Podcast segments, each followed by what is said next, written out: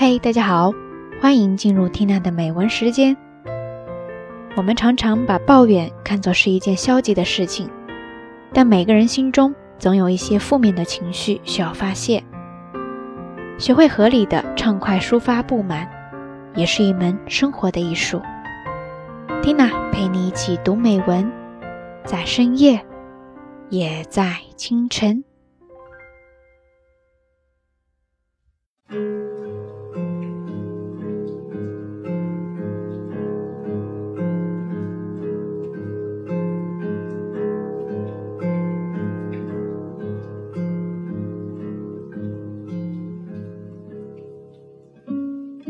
もっと割り切れたいい愚痴を吐く人間になりたい。いい愚痴という言葉がとても新鮮ですね。人の愚痴を聞くのはあまり気持ちのいいものではないはずですが、考えてみれば詩や和歌などの中には愚痴っぽいものもたくさんあります。不思議なことにそれらを聞くと元気が湧いてくることさえあるのです。愚痴に限らず自分の不快な気持ちを相手に不快感を与えずに伝えることほど難しいことはないと思います。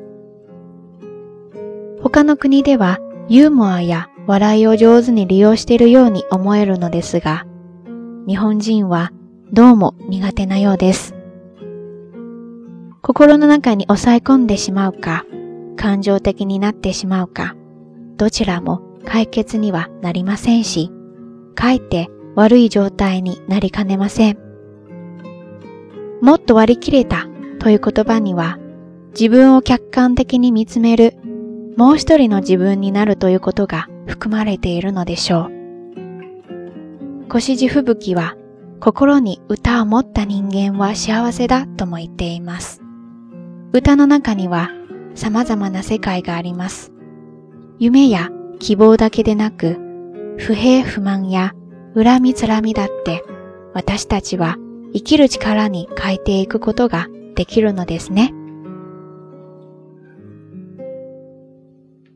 彼女の歌を聴いていると、かっこいい愚痴や気持ちいい愚痴、温かい愚痴というのもあるのかなと思えてきます。